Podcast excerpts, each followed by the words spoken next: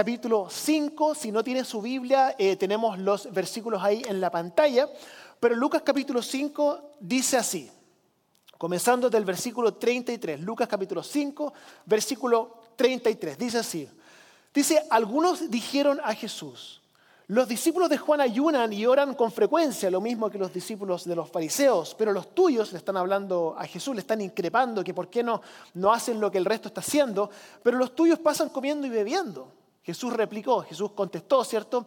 ¿Acaso pueden obligar a los invitados del novio a que ayunen mientras él está con ellos? Llegará el día en que se les quitará el novio. En aquellos días ahí sí van a ayunar. Les contó esta parábola. Nadie quita un retazo de un vestido nuevo para remendar un vestido viejo.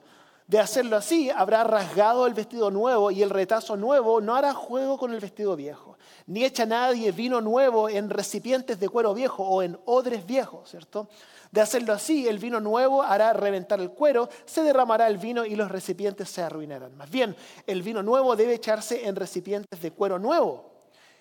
Y nadie que haya vivido vino añejo quiere el nuevo porque dice el, añejo es mejor. Ese es el versículo eh, o el pasaje bíblico que vamos a estar estudiando hoy día.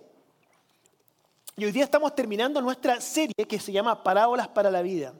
Yo espero que esta serie haya sido de bendición para usted. Ha sido para mí una bendición poder preparar estos mensajes porque Dios me ha estado hablando y me ha estado convenciendo de algunas cosas también. Pero hemos estado hablando dentro de esta serie respecto a las diferentes parábolas que Cristo enseñó, seis parábolas en particular.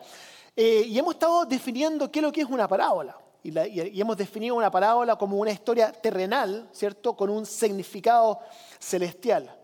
Cristo hacía esto. Cristo cuando enseñaba en parábolas hablaba sobre conceptos que eran muy familiares para ellos. Hablaba respecto a la agricultura, hablaba respecto a la pesca, hablaba respecto a la ganadería, hablaba respecto a preparar alimentos. Y él hablaba de cosas que eran muy comunes para ellos para conectarlos a cosas que eran celestiales, a cosas que eran espirituales.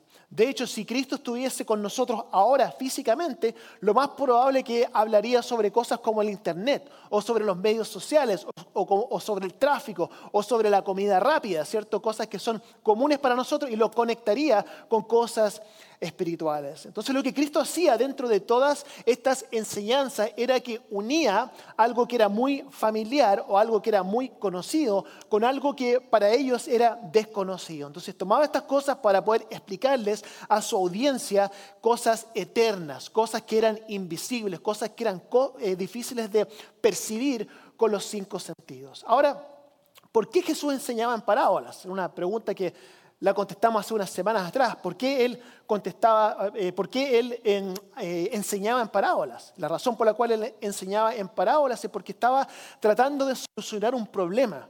Y el problema que estaba solucionando es también un problema que nosotros hoy día tenemos. Y el problema que tenemos hoy día es que muchas veces nos cuesta escuchar. ¿Le ha pasado? Nos cuesta escuchar. Muchos de nosotros estamos, cerrados en nuestras formas de ver la vida. Estamos cerrados en nuestras cámaras de eco. Tenemos nuestras ideas respecto a la religión, respecto a la política, respecto a todas las cosas y muchas veces nos cuesta escuchar el otro lado porque pensamos y asumimos que todo lo que nosotros creemos es 100% verdad y si hay alguien al otro lado que está opuesto a lo que nosotros creemos, simplemente dejamos de escuchar. Es lo que estaba pasando también en los tiempos de Jesús. Muchas personas que estaban en, la audiencia, ¿cierto? En el público de Cristo tenían nociones preconcebidas respecto a muchas cosas. Una de las cosas era la política, la religión, el entendimiento que ellos tenían de Dios. Entonces Cristo usaba parábolas para poder romper con ese problema. Porque las parábolas son muy fascinantes. Una parábola lo que, lo que hace es como que te sorprende, así como que like it sneaks up on you. Les voy a explicar a qué me refiero con esto. Cuando Cristo hablaba respecto a, por ejemplo, la parábola de la moneda perdida, ¿cierto? Lo escuchaban, oye, qué interesante esta parábola, pero luego cuando estaban ellos en su vida cotidiana y se les perdía algo, y ellos estaban buscando esto que ellos se les había perdido, recordaban nuevamente la parábola y en su vida cotidiana ellos, eh, como que el mensaje les seguía hablando, ¿cierto? Pasaba con, por ejemplo, cuando hablaban respecto a la levadura, ¿cierto? Cristo enseñaba la la parábola de la, levadura, ¿cierto? Entonces cuando ellos estaban preparando el pan, ¡pum!, se acuerdan de la parábola y luego eh, el mensaje les seguía hablando en sus vidas. Entonces eh, las parábolas tenían esa, esa cualidad de poder eh, enseñar incluso cuando el mensaje no estaba siendo explicado en ese, en ese momento. Y el objetivo principal de las parábolas no era solamente enseñar algo nuevo, sino que era lograr que las personas cuestionaran lo que ellos siempre asumieron que era cierto. Ese era el objetivo de Jesús. Y es, mi objetivo también con nosotros hoy día y dentro de toda esta serie, que podamos nosotros expandir un poco nuestra mente, expandir un poco nuestro corazón, nuestro entendimiento, para poder permitir que el reino de los cielos pueda transformar nuestras vidas.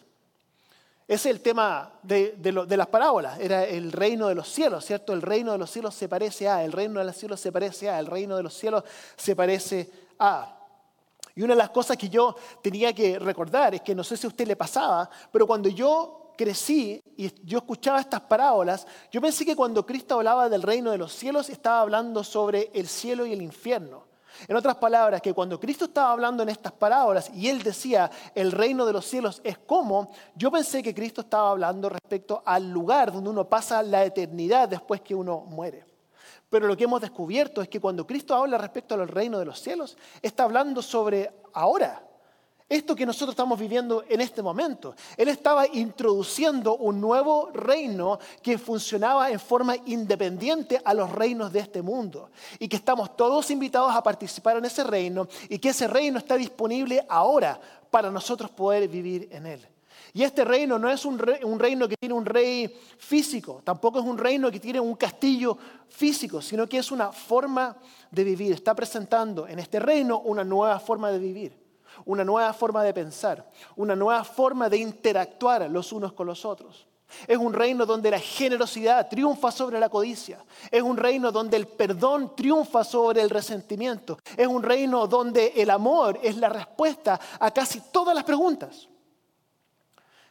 Y en este reino también uno podría decir que es un reino como al revés, como un reino como invertido, ¿cierto? Donde uno tiene que ser el último para ser el primero, donde uno tiene que dar la otra mejilla, donde uno muere para poder vivir, donde uno da para poder recibir.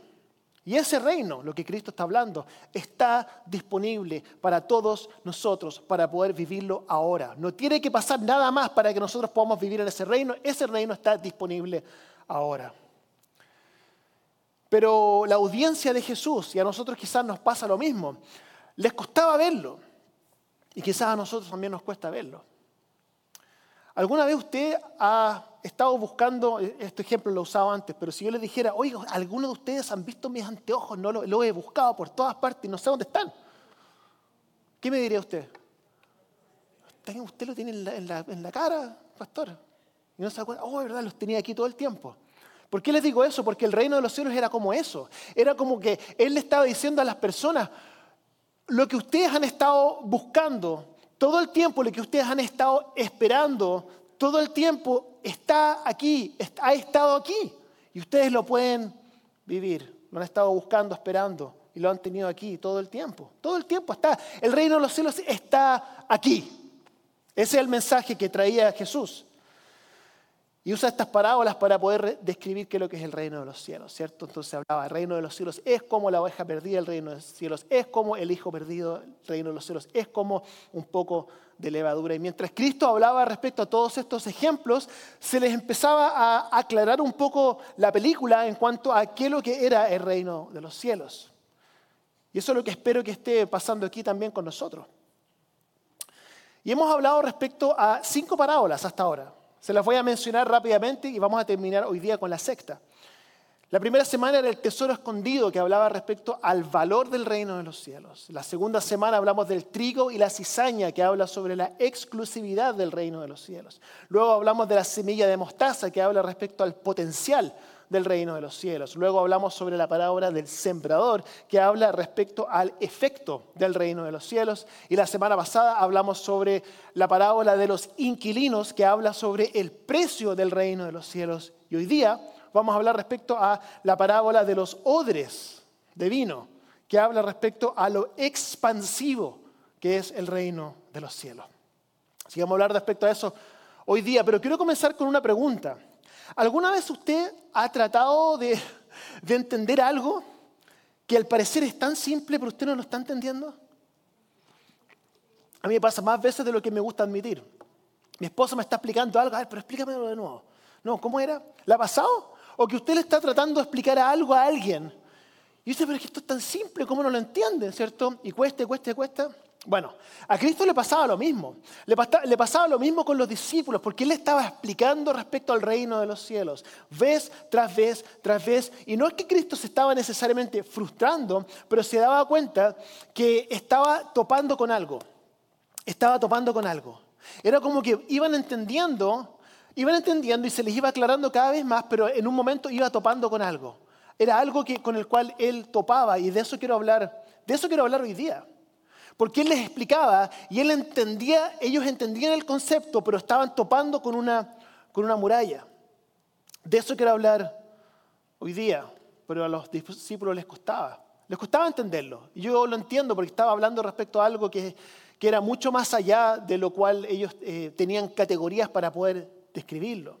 Les costaba entender las metáforas. Hay una que me da risa, no sé si usted le da risa o no, pero, pero en Mateo capítulo 16 Jesús les dice, le dice, eh, le dice, tengan cuidado con la, levadura de los fariseos. Y ellos dicen, hoy se enojó con nosotros porque no compramos pan.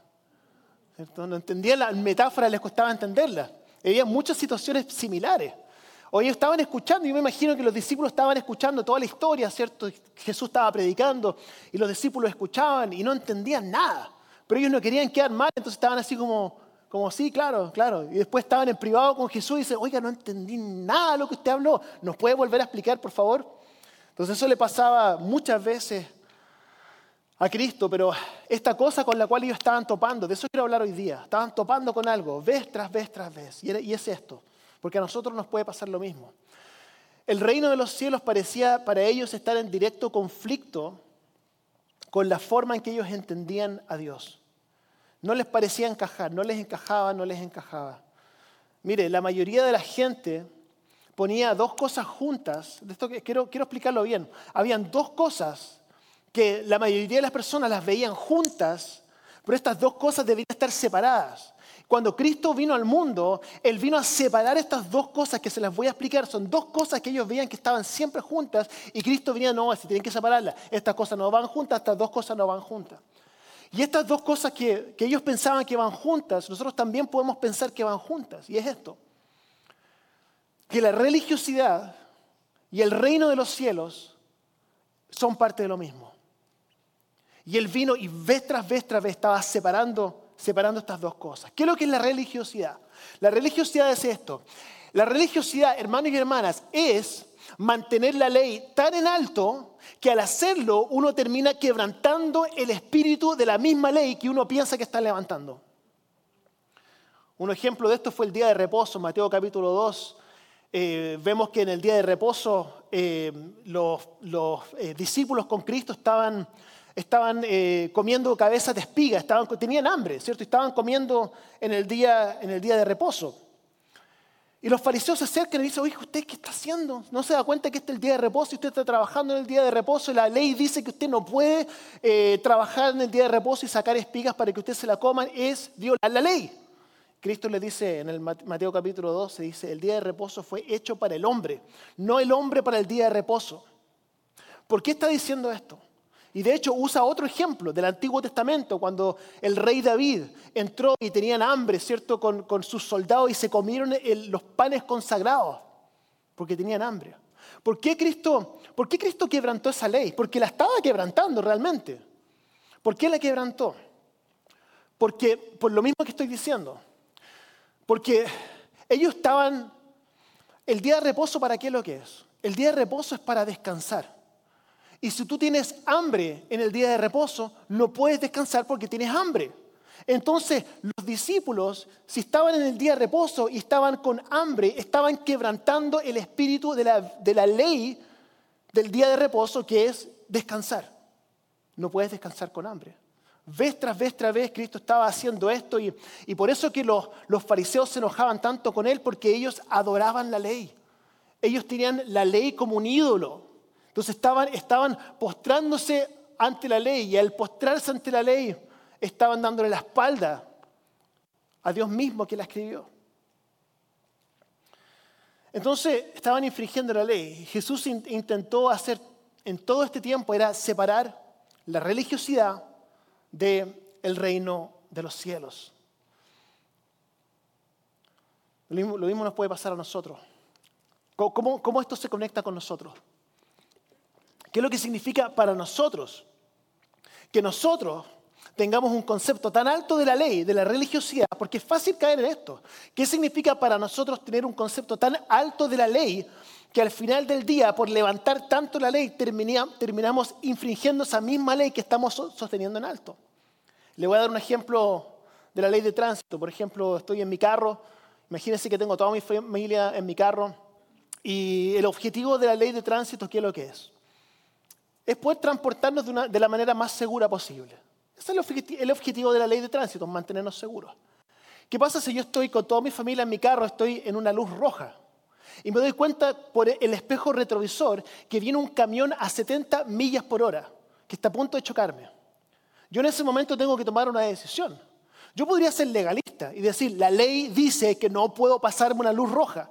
Y yo pongo el freno, no me muevo y el camión arrasa con mi carro. Uno puede decir, bueno, es que yo estaba cumpliendo la ley, ¿cierto? Pero ¿qué es lo que sucedió? Al final del día yo terminé rompiendo el espíritu de la ley, que es poder transportarnos de una manera segura. ¿Me explico? Entonces, lo mismo pasa con Cristo, por eso que lo cuestionaban tanto, porque los fariseos tenían un concepto de la ley, estaban adorando la ley, y Cristo no adoraba la ley, sino que se va al espíritu de la ley, se va al porqué de la ley. Y lo mismo tenemos que entender nosotros y lo mismo tenemos que nosotros tratar de, em, descubrir en nuestra, en, nuestra propia, nuestra propia vida. Lo mismo nos puede pasar a nosotros, lo mismo le pasaba a todas las personas. Porque esto es lo que sucede. Cristo viene anunciando el reino de Dios. Cristo viene anunciando eh, que hay un reino, que es un mejor reino, que es el que Cristo ofrece. Y las personas que querían ser parte de ese reino, ¿cuál era la pregunta que ellos hacían inmediatamente? Hay un reino y yo quiero ser parte de ese reino. La siguiente pregunta, ¿cuál es? ¿Qué tengo que hacer para ser parte de ese reino? Entonces, ¿qué es lo que sucede? Están pensando, dame una lista de cosas que tengo que hacer, dame una lista de leyes, dame una lista de qué hacer, dame un checklist, y cuando yo haga ese checklist, entonces yo puedo participar dentro del reino de Dios. Y Cristo está diciendo, wrong question. Esa no es la pregunta. No se trata de todas las cosas que tú tienes que hacer para poder entrar en el reino de Dios, sino que es todas las cosas que Cristo hizo por ti para darte el acceso gratuito al reino de Dios. Es así donde nosotros muchas veces confundimos, porque queremos una lista. Oiga, muchas veces a nosotros se nos hace tan, tan más fácil, simplemente damos una lista de cinco cosas. Hago esas cinco cosas y soy parte del reino de los cielos. No funciona así. No se trata de lo que yo haga o deje de hacer, sino que se trata de la fe que yo pongo en lo que Cristo ya hizo por mí. Entonces Cristo está diciendo la pregunta, es la pregunta incorrecta. El reino de los cielos no es un checklist, porque todo el list ha sido chequeado por Cristo en la cruz, por nosotros. Entonces la religiosidad ya no está unida al reino de los cielos, ya no está unida. Jesús vino a separarlo, pero nosotros luego tratamos de volver a unirlos una y otra vez. Es lo que estaba sucediendo en la parábola que nosotros le acabamos de leer hoy día. Los fariseos estaban cuestionando a Jesús usando a otros como referencia. Los fariseos miraban a Jesús y dicen, oye, pero, pero los, los discípulos de los fariseos oran y ayunan y ustedes no lo hacen.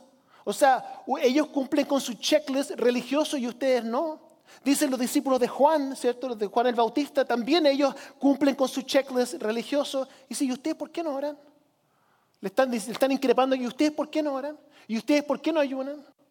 Y Cristo les contesta eh, una respuesta muy interesante, porque la pregunta que ellos tenían era, ¿ustedes parece que hacen lo contrario a lo que dice la ley? Ustedes se pasan el tiempo comiendo y bebiendo. ¿Dónde están sus prácticas religiosas? ¿Dónde está su devoción? Muéstrenme sus obras para yo poder saber si ustedes, ustedes realmente están siguiendo a Dios o no. Y luego Cristo viene y nuevamente trata de divorciar estos dos conceptos de la religiosidad con el reino de los cielos. Y él está diciendo, oiga, pero ¿no se dan cuenta que esto es una fiesta? Llegó el Mesías aquí, es como, es como el, es como el novio de la boda, ¿cierto? ¿Y quién va a estar ayunando dentro de una boda? Oiga, cuando yo me vaya, ahí van a ayunar, pero en este momento estamos en una fiesta. Y yo pienso que cuando, Dios está, cuando Jesús estaba hablando eso y le estaba explicando ese concepto, ellos tenían como una mirada así como, ¿qué está hablando? Este no entiendo, no, un novio, una fiesta, ¿qué pasa aquí? Y yo creo que, que Cristo se dio cuenta de eso. Porque luego empieza a hablar de algo que pareciera que no tuviera nada que ver con el tema. Dice esto, nadie arranca un pedazo de un vestido nuevo para remendar uno viejo. ¿Por qué dijo eso? Nadie echa vino nuevo en odres viejos. ¿Por qué diría esto? Él pudo darse cuenta que no estaban entendiendo nada de lo que estaban hablando. Entonces empezó a hablar respecto a esto. Este es el punto que está haciendo. Dice, nadie echa vino nuevo en odres viejos, ¿cierto? Todos nosotros sabemos lo que sucede cuando uno pone vino nuevo en odres viejos, ¿cierto? No, ¿cierto? Obviamente que no. La mayoría, bueno, algunos saben, pero la mayoría no, no, es, no es algo que sea común para nosotros saberlo, pero para ellos sí lo era. Él estaba hablando de algo que era muy común, muy familiar para ellos. Entonces quiero explicarles a qué se refería Jesús cuando decía esto. Un odre es, un cuero, es un cuero eh, de animal, ¿cierto? Dentro del cual uno ponía el jugo de uvas. Creo que tenemos una imagen ahí. There's an image there que se ve bien feo, pero creo que está, no sé si está, ahí está. ¿Se da cuenta? Es como que, es como que se ve feo. Pero, pero realmente eh, eso era un cuero de cabra. Y dentro de ese cuero de cabra, ¿cierto? Sellaban los lugares donde pudiese salirse el jugo de uva y lo llenaban de jugo de uvas. Y luego ese cuero, con los gases de la fermentación, empezaba a expandirse, se expandía, se expandía, se expandía. Y luego llegaba un momento en que sacaban, ¿cierto? Todo el jugo de uvas fermentado que se había transformado en vino. Pero lo que pasa es que una vez que ese cuero ya está expandido al máximo, eh, solamente uno puede ponerle vino añejo adentro. Si uno le pone vino nuevo y lo sella, va a pasar lo mismo, se va a tratar de expandir, pero ya no tiene más que, cómo expandirse, entonces se rompe y se pierde todo.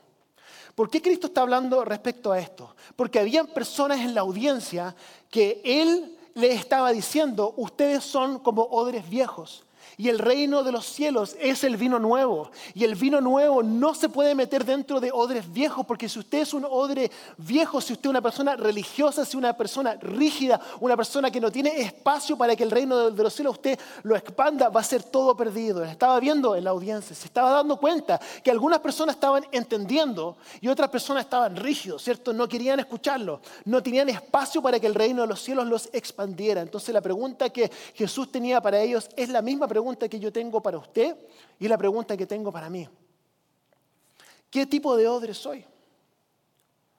El reino de los cielos, hermanos y hermanas, es algo que cuando entra su corazón, entra su espíritu, entra su mente, lo hace uno cuestionar todas las cosas. Porque es tan más amplio que lo que uno piensa. Cuando yo me encuentro con alguien, puede ser un, doctor en teología y puede tener todos los magísteres y todos los estudios, pero cuando alguien, si hay algo que a mí me choca, es cuando alguien que tiene mucho conocimiento respecto a Dios me dice, ya, yo te voy a explicar Dios, mira, Dios es esto. digo, no, no. O sea, que alguien explique a Dios es como esperar que una hormiga a usted le explique el Internet. O sea, es porque no entendemos lo expansivo que es todo esto, hermanos y hermanas. Cuando el reino de los cielos entra en un odre nuevo, eso se va, a empezar a expandir su entendimiento, su corazón, su espíritu. ¿Cuál es, ¿Cuál es el síntoma de un odre viejo? El síntoma de un odre viejo es alguien que ya no está creciendo, que alguien que ya no tiene curiosidad, Alguien que lee la Biblia y no, no, no pasa nada. Es alguien que no está tomando riesgos en su vida, no está creyéndole a Dios para que Él haga milagros y para que Él haga cosas nuevas. Entonces la pregunta que tengo para usted y la pregunta que tengo para mí mismo hoy día es, no, es que, no, quiero que usted piense, ah, yo conozco a alguien que es un odre viejo. Oiga, esta persona no pasa nada con el Espíritu Santo, viene a la iglesia, pero es un religioso. Eso no me, no me importa. Yo, quiero que usted se mire a usted, a usted mismo, a usted mismo y a usted misma y se haga la pregunta, ¿usted está creciendo en este momento? ¿Tiene curiosidad respecto a Dios? ¿Tiene curiosidad respecto a lo que Dios puede hacer en su vida? ¿O usted se volvió un odre viejo. Y le prometo con todo mi corazón que no lo estoy juzgando si usted así se siente, porque hay algunas personas que se sienten así en este momento porque sienten que Dios a usted lo decepcionó. y usted dijo, ya no sé si Dios realmente existe, no sé si realmente Jesús, no, no sé nada. Y es por eso que quiero orar por usted y quiero que podamos hacer esta oración juntos, porque nosotros como iglesia, ya sea individualmente o de forma colectiva, tenemos que ser un odre nuevo para que el vino nuevo entre a su vida y, comience el Espíritu Santo y el reino de los cielos y el gozo que viene respecto a Dios comience a expandir su vida. Así somos llamados nosotros a vivir. Entonces quiero hacerle esta pregunta. ¿Está usted creciendo? ¿Está usted expandiéndose? ¿O se ha vuelto rígido? ¿Todavía está usted emocionado o emocionada respecto a las cosas de Dios? ¿Está estirando su fe? ¿Está ampliando su pensamiento? No quiero que seamos rígidos, sino como el vino nuevo en odre viejo, todo se desperdicia. Entonces quiero terminar con esto. Y es un versículo con el cual termina este pasaje, que está en el versículo 39, dice así. Y nadie después de beber vino añejo quiere el nuevo porque dicen el añejo es mejor. Dice, oh, qué raro el versículo. ¿Por qué dirá eso? Está hablando sobre la suposición que todo el mundo tiene. Todos tenemos esta suposición, ¿cierto? El vino, el vino eh, añejo es mejor que el nuevo, ¿cierto? O sea, el vino para que tenga más calidad tiene que ser más viejo. Todo el mundo sabe eso, ¿cierto? Un vino más, nuevo es como de menor calidad, el vino más viejo es uh, de mayor calidad. Pero yo me recuerdo de lo que Cristo hizo en Juan capítulo 2 en su primer milagro. Primer milagro de Cristo, ¿cuál fue? Convertir el agua en vino. Estaban en las bodas de Caná, ¿cierto? Y se dan cuenta que se les acabó el vino, no había más vino, ¿cierto? Entonces habían, habían, eh, había agua y Cristo transformó esa agua en vino. Y luego cuando sacaron el vino nuevo que Cristo había hecho, el, jefe de la boda lo prueba y dice, oiga, pero usted, ¿por qué? ¿Por qué hizo esto? Porque normalmente el vino de mayor calidad se, sirve al principio. Entonces una vez que ya han tomado bastante, ¿cierto? Ya están medio, ¿cierto? Medio tipsy. Llega el momento en que ya sacan el vino de menor calidad porque ya no, a nadie le importa nada, ¿cierto? Ya no se dan cuenta. pero lo que Cristo hizo fue al revés. Cristo lo que hizo fue que Él trajo el mejor vino, era el vino nuevo. Entonces el vino nuevo era mejor que el vino antiguo. Y Cristo y creo que se está refiriendo a esto. Porque muchas veces nosotros podemos asumir que lo antiguo es mejor.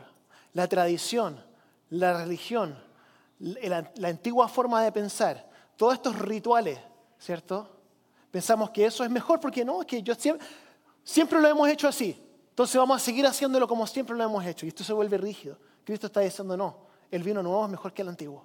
Yo sé que usted asume de que el antiguo es mejor que el nuevo, pero así como yo hice ese ejemplo en las bodas de Caná, lo mismo es cierto para usted hoy día en su vida. Lo que viene ahora para usted y para mí, si usted es un odre nuevo, dispuesto a expandirse, yo creo que Dios quiere hacer algo nuevo en su vida. Eso yo lo creo con todo mi corazón, no solamente en su vida, sino que en esta iglesia también. Pero ¿qué vamos a hacer? ¿Vamos a ser odres nuevos vamos a ser odres viejos? Porque el vino nuevo es el reino de los cielos. Eso es sí o sí. La pregunta es qué tipo de recipiente va a ser usted para Cristo. Entonces quiero que cerramos nuestros ojos un momento.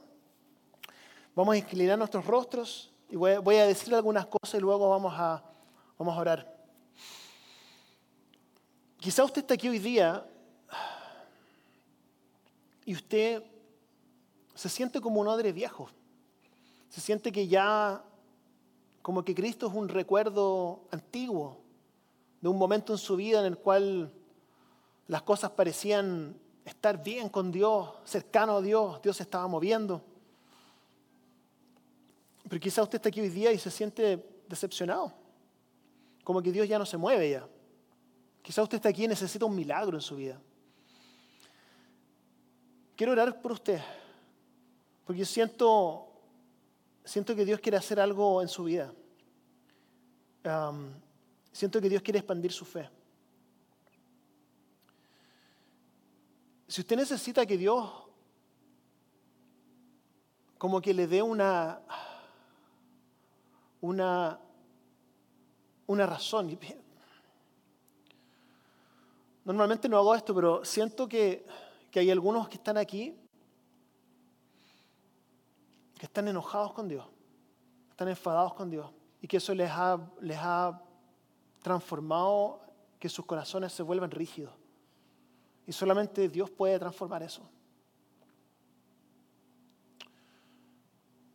Señor Jesús, queremos orar en este momento que tu Espíritu Santo pueda convencer y pueda hacer una obra en los corazones en este momento que están aquí, que están rígidos. Y no es, no es juzgar, no, es, no hay ningún tipo de juicio hacia esas personas, sino que yo puedo sentir el dolor en este momento que están sintiendo.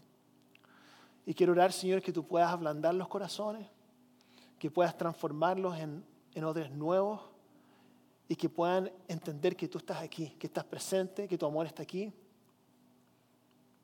que tú los amas, que no los has abandonado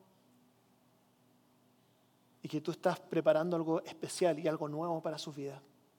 Quiero orar esto, Señor, en este momento. También quiero eh, decirle, si usted está aquí y necesita oración, a orar específico por usted. Si usted puede, simplemente levante su mano y lo puede bajar y yo voy a, voy a hacer una oración por usted. Amén. Dios le bendiga. Amén. Amén. Amén. Amén. Señor Jesús, seguimos orando, seguimos orando en esta mañana, pidiendo que tu Espíritu Santo expanda nuestro corazón, expanda nuestro entendimiento y que el reino de los cielos pueda, así como el vino nuevo, pueda entrar en nuestros, en nuestros odres nuevos y pueda comenzar a expandir nuestro corazón, nuestra mente, nuestro entendimiento. Oro, Señor, que para las personas que están orando por un milagro, que tú puedas intervenir a su favor y que tú puedas darle ese milagro que están orando. Oro, Señor, que tú puedas traer sanidad a los corazones eh, y nuevo, propósito, nuevo propósito, nuevo sentimiento de, de propósito, de visión eh, y de que te vuelvan a creer a ti, Señor, para lo que tú no solamente hiciste, sino por lo que tú vas a volver a hacer.